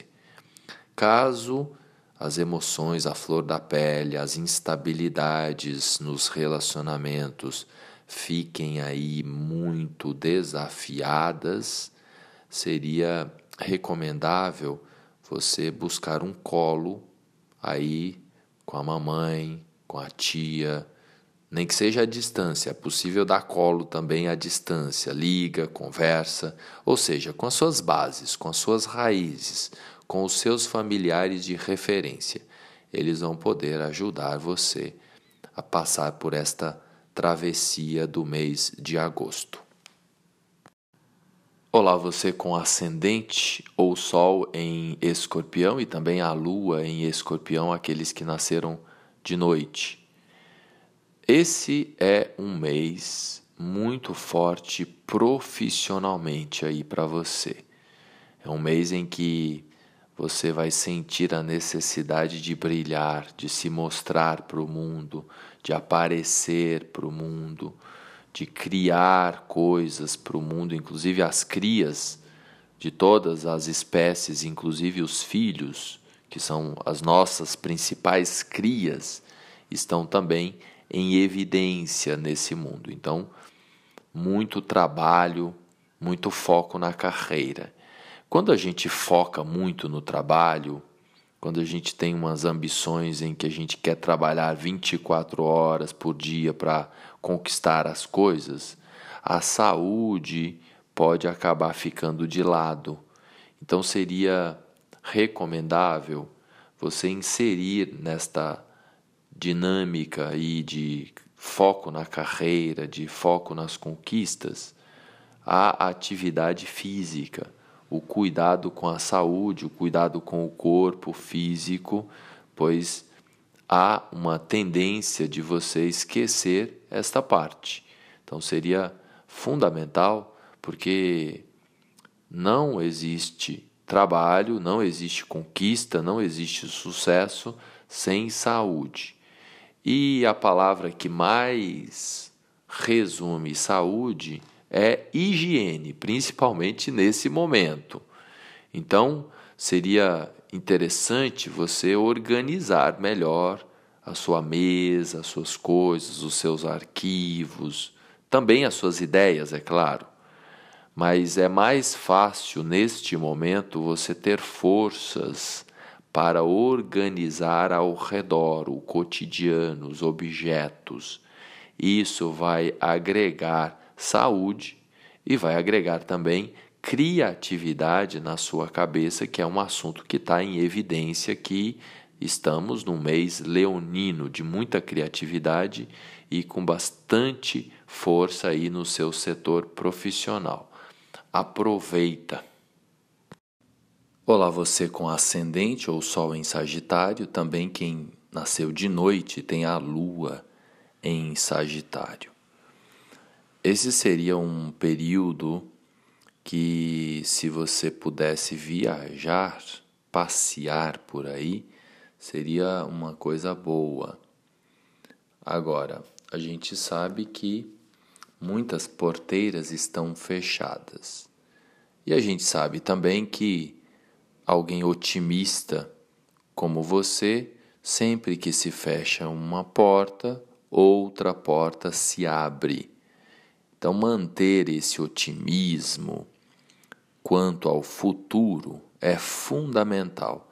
Confiar, acreditar, investir nesta amplitude de visão que é parte da sua natureza e que nesse momento é muito bem-vindo aí para ajudar o mundo a se conectar mais com as leis superiores, com o sagrado.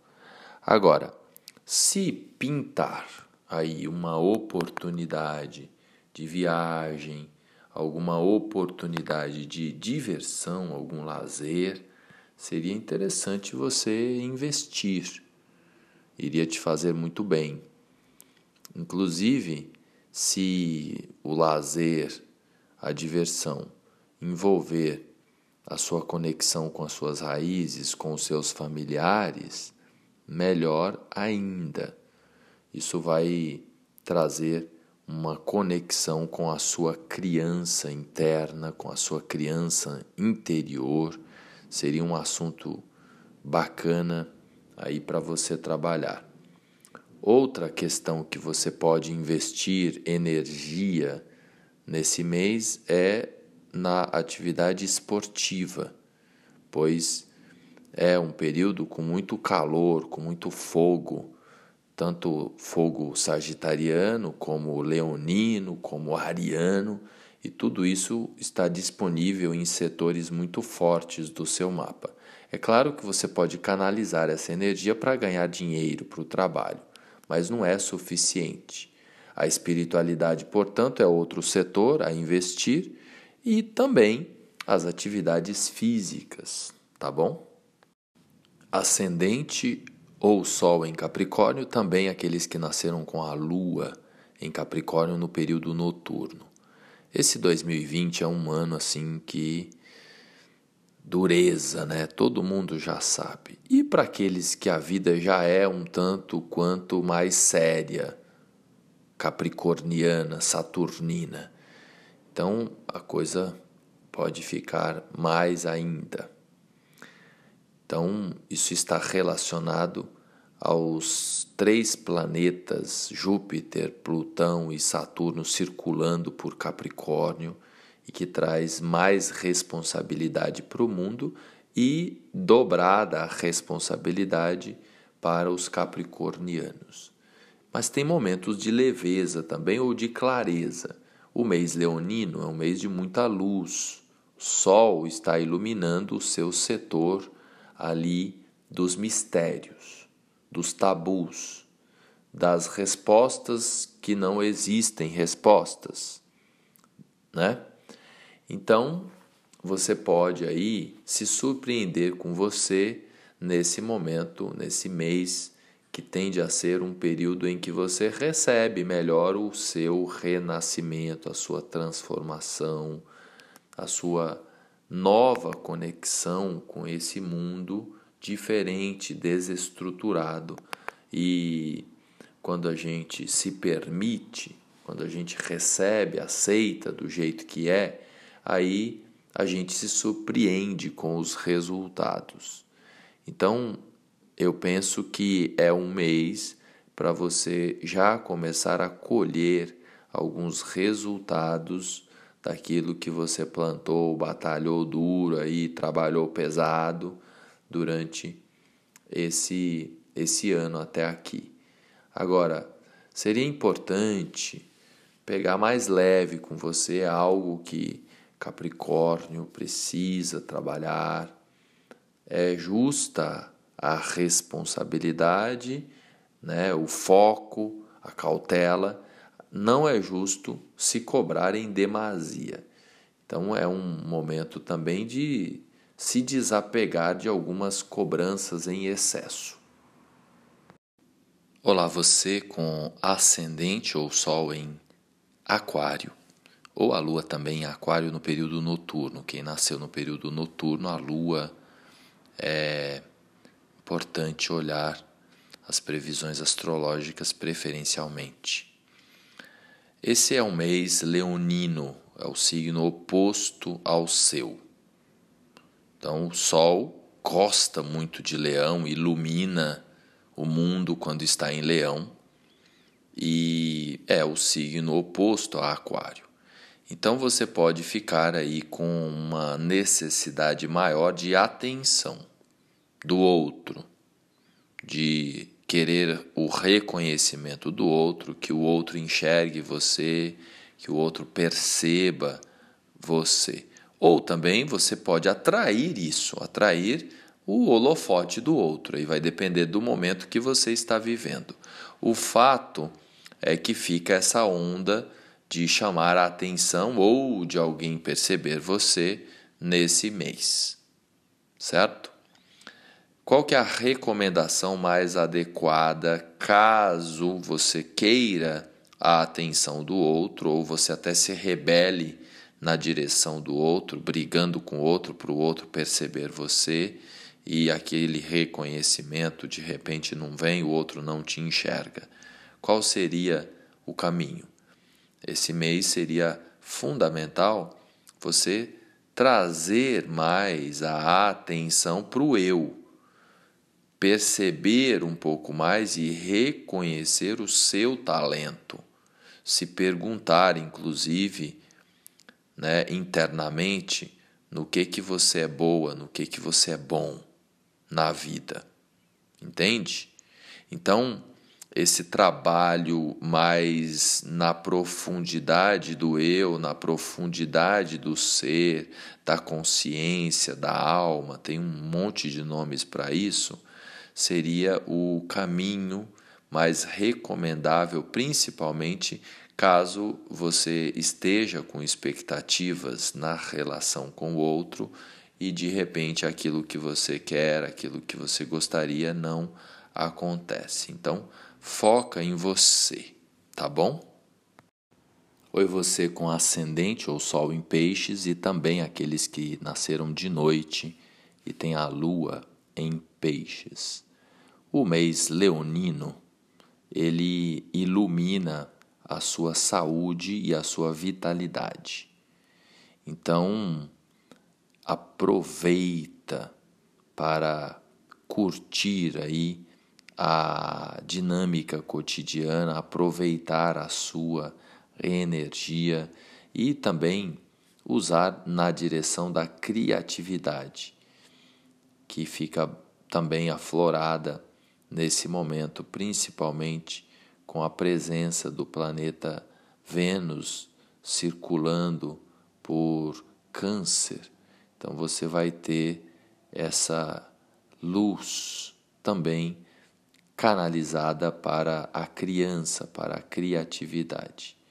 Outro setor que está forte aí para você no mês de agosto é o seu pertencimento a grupos e tribos, nem que seja virtualmente. Talvez você tenha muito essa necessidade de isolamento, agora seria interessante também você tentar se permitir, se abrir para trocar ideias. Você tem muito o que ensinar para o mundo, tem muito o que aprender com o mundo.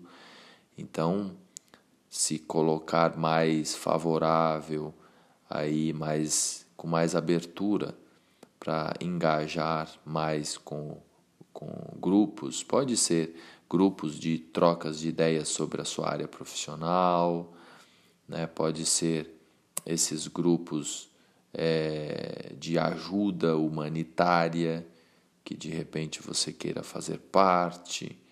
Então, esse pertencimento a novas tribos, novos grupos, também é muito favorável e recomendável para você.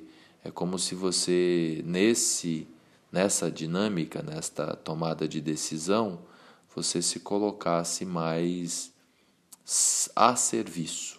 Porque é um mês, como você está com muita energia física, com muita vitalidade, que você talvez tenha o desejo de servir mais ao mundo. E agora, na nossa etapa final, eu gostaria de dar os parabéns oficialmente para a Tuane. Ah, obrigada. Você... É, pois é, felicidades para você. Quantos aninhos? 30, tô trintando, Miguel. Ah, uau, tô que trintando. magnífico. De repente a gente é, aproveito, que não é à toa que eu tô te perguntando a sua idade, porque eu sabia que você estava aí próxima do retorno de Saturno, essa questão toda, né? De repente você até pode dar uma pincelada sobre essa questão, o que, que é o retorno de Saturno? Você andou estudando alguma coisa sobre isso? O meu é... retorno de Saturno, é... o meu retorno de Saturno, ele, eu, eu senti ele. Eu senti o meu retorno de Saturno quando eu estava com 28 para 29. Hum. Eu não sei exatamente, eu não pesquisei se foi quando Saturno é, entrou exatamente no meu signo, né? Porque eu tenho Saturno em Capricórnio, é um Saturno bem forte. Eu é um não, Saturno não em casa, um Saturno poderoso, na verdade. É, ele é né? bem forte. Então eu não Uau. estudei, assim, se foi exatamente na época, mas eu senti, porque ele está na minha casa 2, que é uma casa que fala sobre valores pessoais e fala sobre finanças, né? Então foi um período que eu me cobrei muito nesses dois assuntos. E passei um ano inteiro trabalhando isso, e agora que eu tô trintando nesse meu aniversário, eu senti que esse meu Saturno já está resolvido é, nas duas direções, assim, sabe? Então, quando eu comecei a estudar astrologia, foi depois que esse Saturno já tinha entrado para mim na, no, no, retorno, né? E aí eu fui compreender. Então, eu olhei para ele com mais carinho, porque até então o Saturno é muito mal falado, né? Saturno é maléfico, só tem coisa ruim, e na verdade não. Não é assim, né? A gente tem que olhar com outros olhos, com uma visão mais positiva, porque senão você não consegue trabalhar nada pelo que eu, mapa. Pelo que eu me recordo do seu mapa, já faz uns, uns tempinhos que eu olhei, a gente não grava tudo, mas eu seria capaz de dizer que você, com o seu Saturno, você está é destinada a ser milionária nesta vida. Amém. eu já falei aqui em casa que você é a primeira, primeira milionária da minha família. Tá todo mundo é. acreditando, eu tô só esperando. Então você, ah, então você já fala isso, então? Já, eu já falo, já tá, na, ah. já tá nas minhas crenças aqui na minha cabeça, já tá tudo certo. Pois pode, pode crer mesmo, porque realmente um Saturno na casa 2 é, em Capricórnio. E, em Capricórnio. A, a, sua lua eu lembro, porque né, a lua em Capricórnio marca qualquer leitura que a gente faz, então eu sei que você tem a lua também ali. Uhum. Inclusive, é até uma curiosidade interessante, que às vezes é essa questão de, de taxação de um planeta, de um ponto isolado, né? nem é independente do ponto isolado. Um ponto isolado no mapa não funciona. Por isso que a gente estuda astrologia. Aí não é, não é astrologia, né? Então, é astrologia pop que a gente chama, né? Uhum. Astrologia mesmo, a gente precisa é, avaliar um mapa inteiro, tem que analisar contexto, tem que analisar idade, é, é um, uma infinidade de pontos, de possibilidades a serem analisadas. Então é muito perigoso esta esta essa fala, ah, o Saturno é maléfico, Marte é maléfico. Porque depende de muitas variáveis. Vou, dar, vou citar uma delas, muito importante, falando inclusive do seu, do seu sistema. Uhum. Saturno vai causar dano, né, de mais desafios nos mapas noturnos. Então, quem nasce de noite, aí sim Saturno é mais desafiante. E aí também tem que olhar como está esse Saturno. Porque, então, um Saturno, no seu caso, um Saturno né, em Capricórnio, que está em casa, né, é, e um mapa diurno, que é o seu caso, então, no final da história, realmente Saturno vai se tornar muito é positivo e vai te realmente não é à toa que você fala isso. Você está destinado a ser milionária nessa vida. O meu Entendeu? Saturno ele tá mais positivo do que negativo, né? Sim, total, total. E, é. E, e, Tem e é, olhar no contexto. O contexto mesmo. todo. E a propósito desta questão que a gente trouxe aqui, da revolução de Saturno, inclusive tem, tem duas questões importantes aqui para eu postular para o nosso ouvinte. É assim. É, primeiro que os efeitos do retorno de Saturno eles começam a acontecer quando o Saturno entra no signo da pessoa, não quando ele passa lá no grau. Saturno fica dois anos e meio aproximadamente em cada signo, né? Então não é lá. Às uhum. vezes a pessoa tem lá no final, nos graus finais, e aí ela acha que isso vai ocorrer próximo dos 29 anos, e não é assim que funciona. Quando Saturno entra nos graus no começo, isso pode ocorrer 27, 28, 29 anos, 30 anos em alguns casos, se tá, né, de, depende ali, né, da, dependendo do mapa. Do mapa, exatamente, é um, é um ciclo, é um período ali. E, e vai depender de muitas outras variáveis também, dos trânsitos, das progressões, das profecções, né? Por exemplo, quem tem uma casa de número 6, ou uma casa de número 5 fortes, também vão sofrer menos, porque quando a gente faz a, a, progressão do ascendente, que a gente chama isso de profecção, quando você progride o ascendente, 28 anos é casa 5, 29 anos é casa 6. Então, se essas casas estão fortes no mapa do nativo, também o impacto é menor. Aí já é astrologia bem avançada mesmo, porque aqui no nosso público a gente tem vários astrólogos que aprendem também com a gente, como a gente vai beber em outras fontes por aí. É, esse é o primeiro ponto. O outro ponto é o retorno de Saturno, ele vai ser mais forte quando? No mapa noturno. Então, quem nasce de noite sente mais o retorno de Saturno. Então, depois você, não sei se você já parou para analisar isso, né? Eu faço muita revolução de Saturno. Tem pessoas que vêm até mim nessa época para analisar o retorno de Saturno, ou o segundo retorno de Saturno, depois lá né, próximo dos 58, 59 anos, que é quando Saturno dá a segunda volta, lembrando que Saturno leva aproximadamente 29 anos para dar uma volta no sistema solar.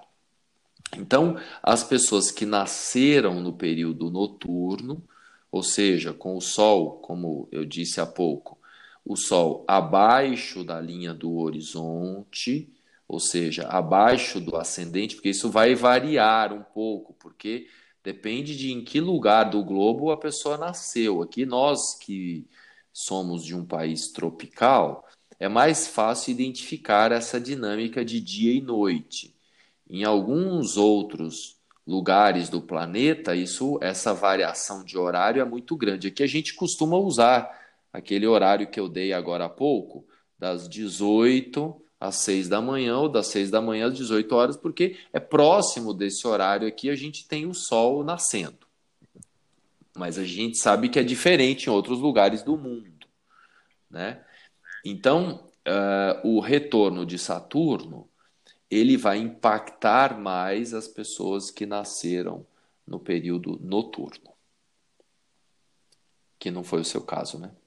Que não é o meu, meu sol tá lá no topo do céu brilhando bem lindo. Ah, é, você nasceu com sol a pino Mas, é. você sabia que isso é mais um indício de que você veio para exercer poder e para faturar muito nessa vida? Ou seja, se o Sol está lá no topo, ele está formando também aspectos positivos ali com a Lua e com o Saturno. Olha só que magnífico, né? Então você tem Mercúrio e o Sol lá em cima, em Virgem, formando realmente você não tem noção aonde você vai chegar, Tuane. Essa é a verdade. Não, Miguel, eu tô só esperando o meu momento. eu tô só, claro, tô trabalhando para isso, mas eu tô só esperando o meu momento. Você sabe que eu fiz um mapa, eu fiz um mapa kármico, né, com uma outra astróloga kármica, que é uma outra vertente astrológica. É, e aí, pelo mapa, ela fez, ela fez a profecção e ela falou sobre uma abundância e tudo mais, sobre um propósito de vida e coisas muito positivas daqui três anos para mim. Então, quando eu tiver 33.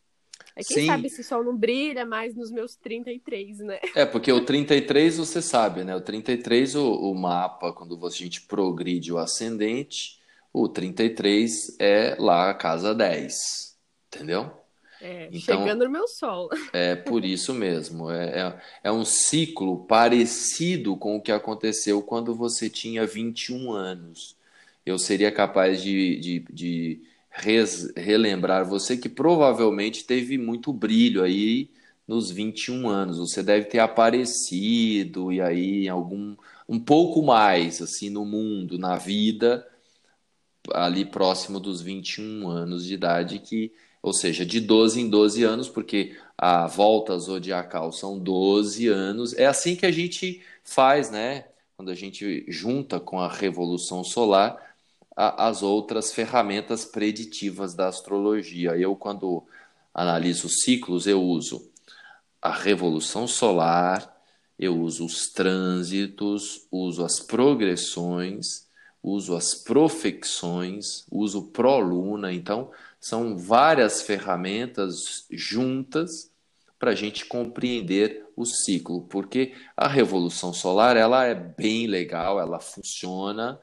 Agora, quando a gente junta essas outras ferramentas, aí a leitura fica mais rica ainda para a gente orientar as pessoas nos ciclos da vida.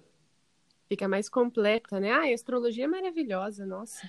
É, e tem, eu trabalho com numerologia também. Hoje não tanto, mas já trabalhei muito, porque a astrologia tomou um corpo muito maior, mas eu ainda faço muito mapa numerológico. E tem um simbolismo muito interessante também, esse 30, né? Porque primeiro que é 30 e 30 de novo, entendeu? É muito 30, então 3, né?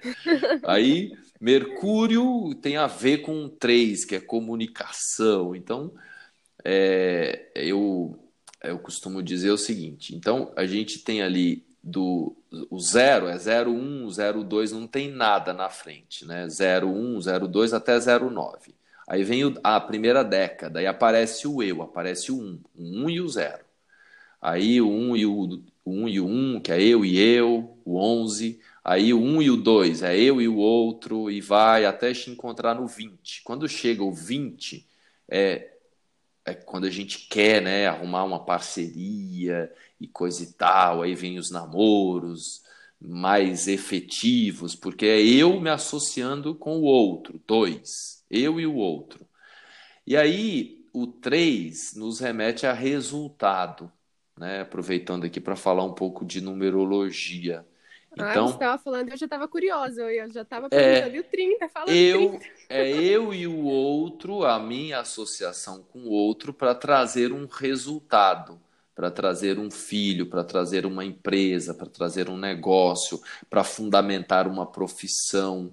Então, o 3, eles, ele, porque é como se a década do 20 fossem as associações né? A primeira, uhum. até o 9, não, é um zero que está na frente. A gente nem se lembra muito o que, é que acontece na vida da gente até os 9, 10 anos de idade. No 10, a gente começa a lembrar, apare, aparece o eu, aparece o 1. Né?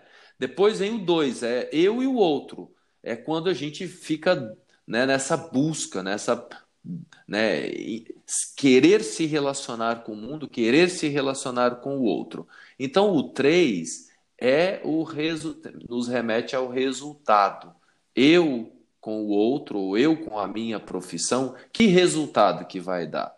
você está adiantada no processo astrológico, porque é, é muito, muito mais comum os astrólogos, a, a carreira de astrólogo começar até um pouco mais tarde do que você começou. Eu acredito que você está adiantada do ponto de vista, muito adiantada do ponto de vista da profissão como astróloga, né? Então, é, ou seja, é a prova também de que as suas conquistas elas tendem a ser gigantes, maiores. Quando eu vi o seu mapa, eu tive certeza absoluta de que você está destinada a ser uma das maiores astrólogas, não é do Brasil, é do planeta. Eu enxerguei isso claro porque eu já fiz mais de 10 mil leituras presenciais ou por videoconferência de mapas, né? Então o seu mapa realmente ele tem, por isso até que eu te convidei nessa parceria, porque realmente eu enxergo e aí e estou falando isso também com, por conta do seu aniversário. Eu acredito que é uma década que você vai dar saltos inimagináveis nesta construção. Ai, sensacional. É, nesta... E faz muito sentido é, a década do 30 com coisas que a gente está produzindo, com, né? Faz, faz muito sentido para mim nesse momento, assim. Sim, é realmente. Você vai muito mais longe do que você imagina. Então, assim, quem está ouvindo, aproveita enquanto a consulta da Tuane, é, porque daqui a pouco ela vai fazer que nem o Quiroga, quando um tempo atrás, faz muitos anos, quando eu me consultei com o Quiroga, muito tempo atrás, não faz pouco tempo não. Na época eu paguei R$ 1.500, na época. Então, e já faz anos, muitos anos, entendeu? Então, você é do Quiroga para cima. Oscar Quiroga, meu querido professor também aí da astrologia que ensina para a gente, né, sempre. E então aproveita quem está ouvindo, quiser marcar uma consulta com a Tuane, porque provavelmente nesse momento que ela ainda não é tão famosa, né? A consulta ainda está mais acessível. A consulta ainda está mais acessível, então eu gostaria, Tuane, que você aproveitasse nesse momento e contasse aí como é que está a sua agenda, a sua vida, porque também eu, eu andei vendo um dia um post seu aí que a sua agenda de disponibilidade estava mais à frente, assim, mais para frente, né? Ah, a minha agenda, a minha agenda de espera, ela sempre demora um pouco mais de um mês. É, então agora ela tá para metade de setembro, por enquanto. Eu sempre falo para as pessoas, por enquanto, porque se a pessoa demora para agendar, quando ela agenda já tá um pouquinho mais para frente também. Mas ainda tá acessível. ela ainda tá acessível. Mas é bem cheia, graças a Deus. A minha agenda Opa. é bem lotada, eu faço mapa sempre. Uhum. E agora eu vou começar, estou estudando, né? Tô, já estou estudando há alguns meses mas sem mais muita demora, eu estou terminando um material de sinastria, para eu começar a ler mapas de sinastria, que eu estou super empolgada e eu já estou com fila de espera para sinastria hum, também. Olha que bacana. Mas eu estou bem empolgada para ler mapa de sinastria. Para mim tá vai... Tá vai ser uma novidade. Você vai adorar. Eu faço muita sinastria. Muita mesmo. Eu tô gostando muito de estudar, então eu acho que ler vai ser muito legal também. E aí, aí flui melhor, né? Quando a gente gosta de alguma coisa, fica trabalho fica melhor, inclusive, né? Sim, é, um, é algo muito bacana fazer sinastria. Depois a gente pode, nesse nosso, nesses nossos bate-papos aqui, escolher, inclusive, é projeto meu, escolher alguns uh, temas específicos para a gente explorar para o público que, que vem à procura de conhecimento astrológico. Então a gente pode é, também buscar é, essa levar é, como se fosse como aula, né? Um bate-papo. Eu aprendo com você, você aprende comigo, fazer uma troca usando temas específicos, né? Sinastria, revoluções, né? Eu acho é... muito válido. Uhum. Acho Imagina... que pode ajudar bastante gente. A gente aprende muito também, né?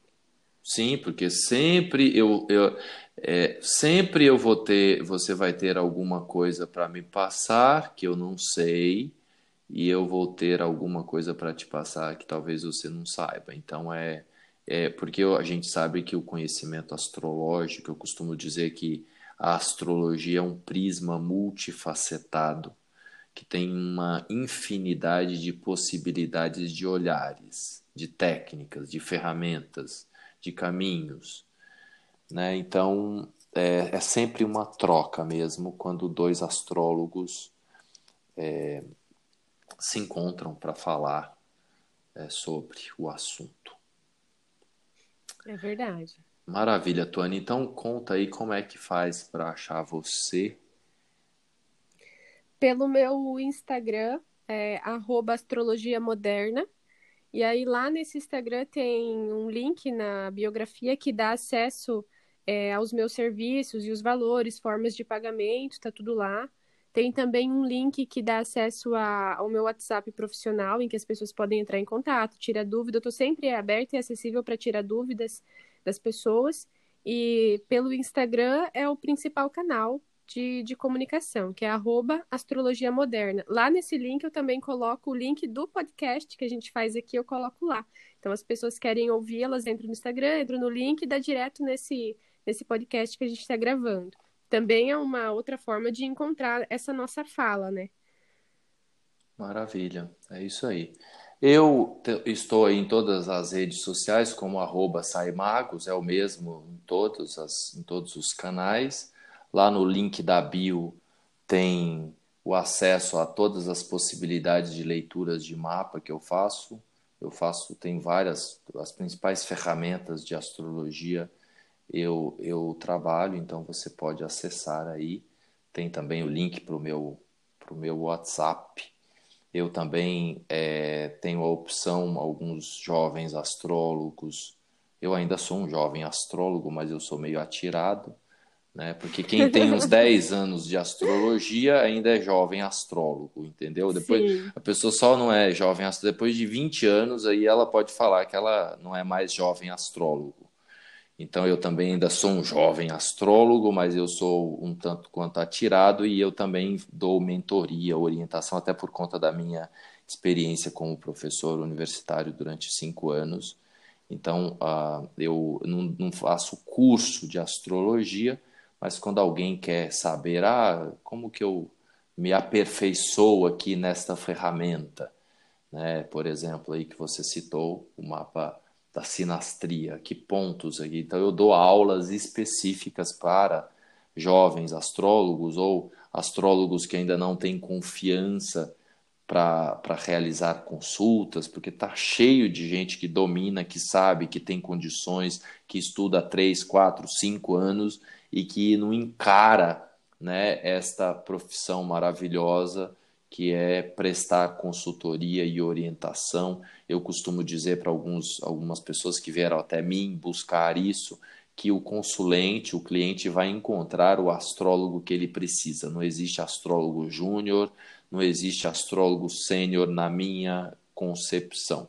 Entendeu? Então, quando duas pessoas se encontram e o propósito é falar do posicionamento dos astros, independente do nível de conhecimento, vem um monte de insights que transformam a vida das pessoas. Então, eu também faço esse trabalho, é, os principais temas e as principais escolas e caminhos astrológicos, eu, eu, eu oriento algumas pessoas com aulas específicas de duas horas para falar ali de, de, explorar um tema, uma área específica da astrologia, por exemplo, astrologia horária, que eu gosto muito, astrologia kármica, astrologia, mesmo a astrologia mundana ou mundial, eu também sou um estudioso forte, a, astro, a, a astrologia helenística, que eu sou um apreciador, é, é, uma, é um ramo que eu tenho estudado muito nos últimos tempos. Então, se você é astrólogo, astróloga e gostaria de explorar algum tema específico, também estou à disposição. Certo, Tuane? Algo mais aí que você queira comentar? Alguma coisa? Certo, agradeço a, a oportunidade de, de compartilhar com você essa fala é, sobre esses posicionamentos do mês. Adorei participar, é sempre muito gostoso, né? Muito, é um bate-papo muito bacana. É, a gente estava no um pouquinho antes, inclusive a gente é, discutiu assim, vamos é, ensaiar, né? Tanto da primeira vez como da agora e a gente faz fez direto, né? Sem sem olhar ali, eu olhei, eu peguei os meus pontos, a Tuane pegou os pontos dela, né? E é muito interessante que é, a gente, o que a gente percebe é que realmente vai ficando mais dinâmico, vai ficando mais, vai fluindo melhor, né? É. Aí a gente organiza, mas é, no feeling fica bom também, né? É, sem dúvida. Fica, flui, flui melhor mesmo, exatamente. É o seu. É gostoso para quem escuta, né? A gente batendo papo, parece que tá todo mundo numa grande roda e a gente está conversando sobre um assunto que é muito gostoso, que é astrologia. Por isso que eu sou apaixonado com esse negócio, esse, essa dinâmica do podcast. Eu já tive programa de rádio, já o pessoal aqui que me acompanha sabe, eu tive programa de rádio na programa na Rádio Mundial aqui em São Paulo, que que é uma rádio esotérica que tem programação 24 horas esotérica. Em 2016 eu tive um programa lá que eu falava de, de astrologia, eu gosto de falar de meditação e eu sou um apreciador. Eu não tenho TV em casa, mas ouço muitos podcasts. Eu gosto muito.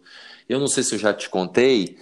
Eu a minha primeira formação na vida, quando eu tinha 18, 19 anos, foi locutor profissional de rádio. Ah, você me contou. É, pois é. Então eu gosto muito desse negócio do microfone quero aperfeiçoar esse nosso projeto aqui do podcast, né? E exatamente para cada vez mais levar mais conhecimento que gera transformação, envolvendo também outras áreas. Eu andei convidando algumas pessoas aí de outros meios nos últimos tempos, inclusive o meu próximo é, convidado, até vou, vou aqui contar, é um psicanalista, um amigo meu, Raimundo, e ele o próximo episódio será aí sobre psicanálise, é um cara muito experiente que vai vai se encontrar comigo para trocar umas ideias nesse momento em que o mundo está precisando de autoconhecimento, de autocuidado, que vai ser muito bem-vindo, que está marcado aí para a semana que vem o nosso bate-papo. Logo, logo Nossa, vai, vai ser, ser. Vai ser maravilhoso isso. Com certeza que ele é realmente, inclusive uma curiosidade, o, o consultório dele, eu sou muito grato ele, a ele, porque os meus primeiros atendimentos foram feitos no consultório dele, aqui em São Paulo. Então, quando eu comecei a atender, um tempão atrás, que eu ainda na época, eu ainda estava trabalhando no mundo corporativo, eu ainda é, dava aula na faculdade, e aos finais de semana, sábados e domingos, eu atendia no, no consultório dele. Ele abriu as portas para mim, é, fazer atendimento no espaço dele. Então, é, é um, um, amigo, é um irmão da, da maçonaria, a gente é iniciado na maçonaria, aí muito querido, que abriu as portas para mim. Então, ele, você que está aí me ouvindo, se prepara o próximo episódio. O Raimundo, psicanalista, um dos maiores psicanalistas de São Paulo, vai estar aqui trocando do, do São Paulo, não de Brasil, do Brasil, porque inclusive ele é carioca e tá mora aqui em São Paulo há um, um bom tempo e vai estar comigo para falar sobre a, vai contar a história dele e as ferramentas que ele trabalha. Ele trabalha com mindfulness também, trabalha com regulação emocional e vai estar, tá, vai, vai estará aqui comigo. Legal, então, Tuane, muito obrigado novamente por esta, por esse encontro, tá? Também agradeço muito. Feliz aniversário, você que Obrigada. Novamente. E você que está me ouvindo, um grande beijo no seu coração e até o nosso próximo episódio.